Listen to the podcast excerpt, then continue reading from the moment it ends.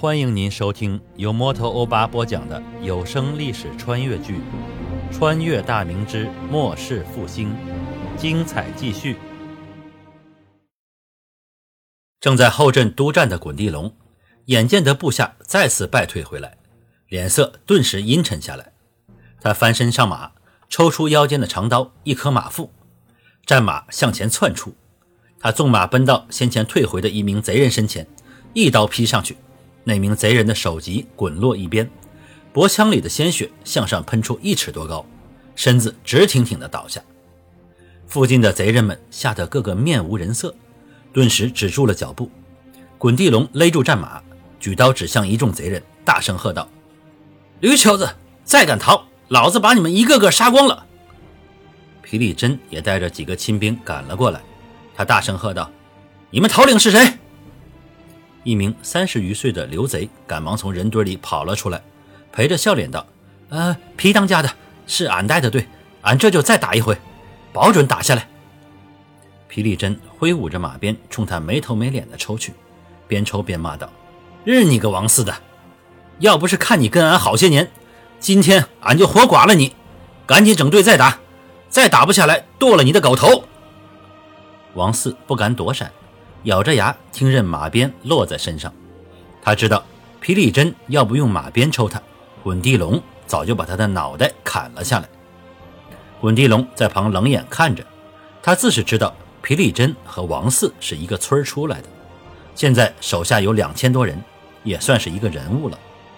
眼见的皮里真抽累了，王四的脸上已经皮开肉绽。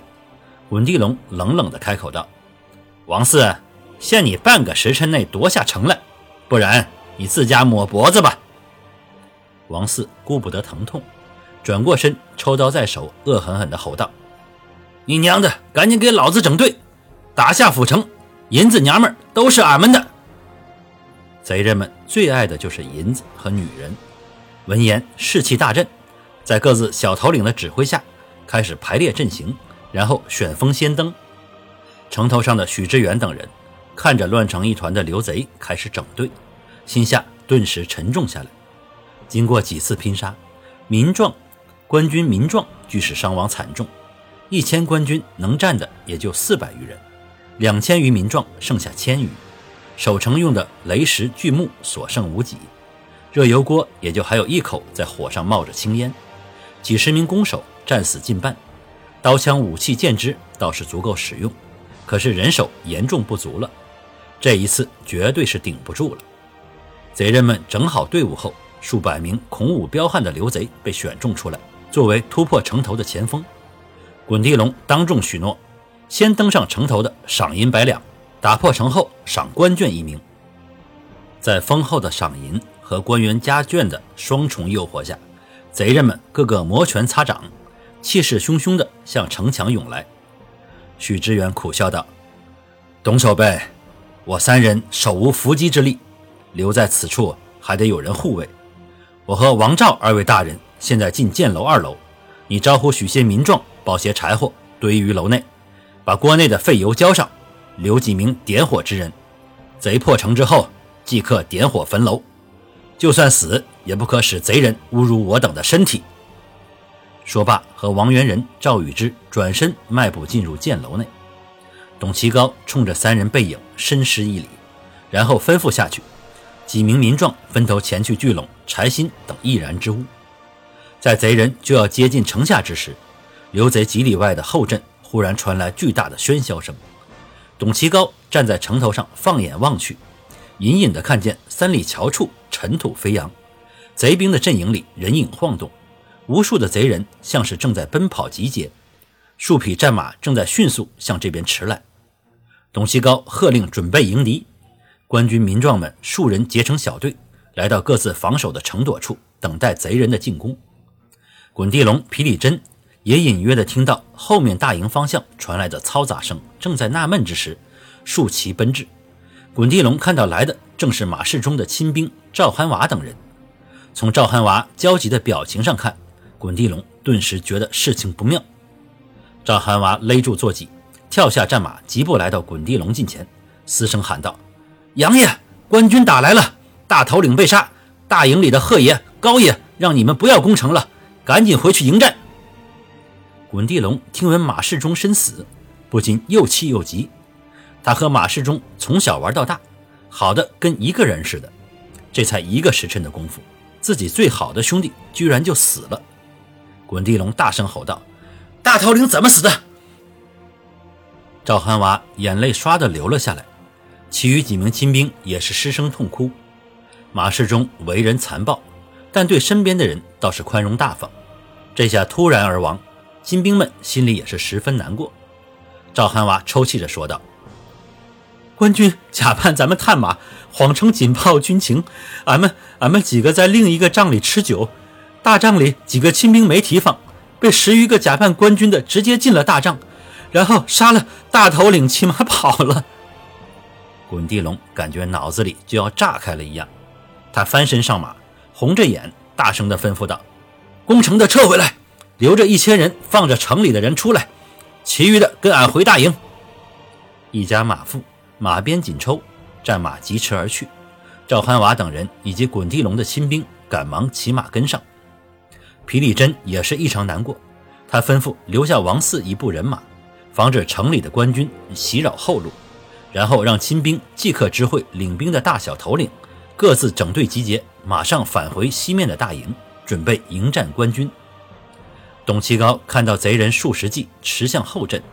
然后，已经抵达进城的贼兵开始翻身而去，心知刘贼大营肯定是出了状况，他立刻奔向箭楼，准备把情况报与里面的许知远等人。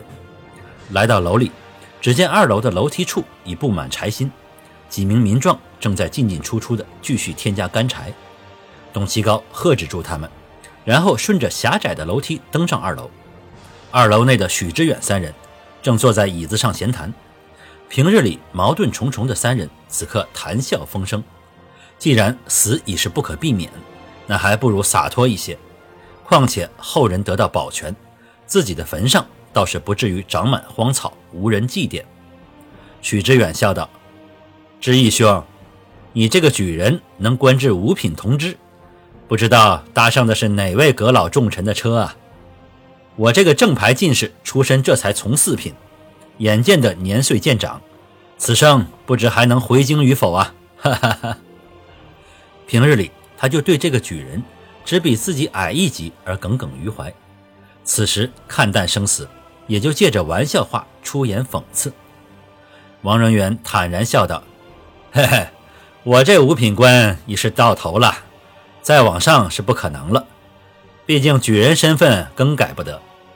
闻道老弟要是有心。”愚兄倒是可以在王阁老面前举荐一番，咱们文臣终归还是要回到中书才好，不在圣上面前混个脸熟，将来就算时机成熟，也难以位列朝班呢。圣上也是人，用人自是相熟的人，你说对不对呀？哈哈哈。许知远心中暗骂，怪不得提拔如此之速，原来是王应雄的人。老子之所以进士出身，这才到从四品，不就是朝中没人吗？他颔首笑道：“听闻贵府包厨所制的食物是精美绝伦，待有暇之时，本官定去拜访，顺便品尝一番。知义兄可不要吝啬哟。”。王仁元是徽州人士，累世经商，家中豪富，成年后屡试不中，直到年过四旬方才中举。他自知才气已尽，再进一步也是无望，于是用巨资贿赂王应雄，得到了正五品同知的官职，心下已是相当满足。他幸喜享乐，上任滁州时，专门从自家中带来了个厨子，制作美食供自己享用。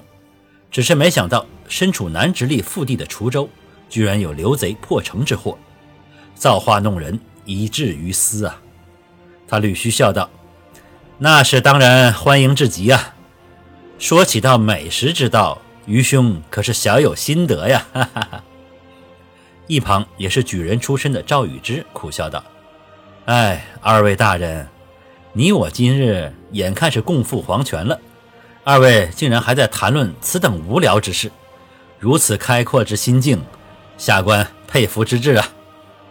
二人闻言一愣，自是马上清醒过来。相视一眼，各自苦笑摇头。忽然，楼梯上响起脚步声，转瞬间，董其高来到楼上。几人愣了一下，许知远急道：“董守备，可是贼人已经破城，你这是想与我等一起殉国不成？”董其高摇摇头：“卑职只有死战，绝不自尽。适才卑职眼见刘贼大营似有异动，攻城的贼人也都退了去，所以前来告知与诸位大人知晓。”许知远几人。闻言，急忙来到箭楼观瞧，只见距离城墙约一里之地，上千的贼人或坐或站的面向城池，大股的刘贼则略微整队之后向大营而去。许知远略微思索一下，突然双手一拍，哈哈大笑：“哈哈哈，定是朝廷的兵马来了，一定是。”王仁元也喜道：“我等的求援文书送往的是南直隶与凤阳，并未向西面派遣人员。”如若是援军到达，理应从南北面而来，哪有从西面来援之说？何况贼人破了河州，我等才送出求援文书，朝廷兵马哪有来得如此之快？许知远大笑道：“王兄，你知你为何是举人，而本官为何是进士吗？其间区别就在于眼界判事。”哈哈哈！不等几人插言，许知远接着说道。西面而来的官军，定是卢督帅。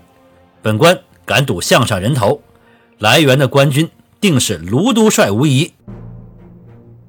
感谢您收听由摩托欧巴播讲的历史穿越剧《穿越大明之末世复兴》，欢迎加入我的八分圈，下集精彩继续。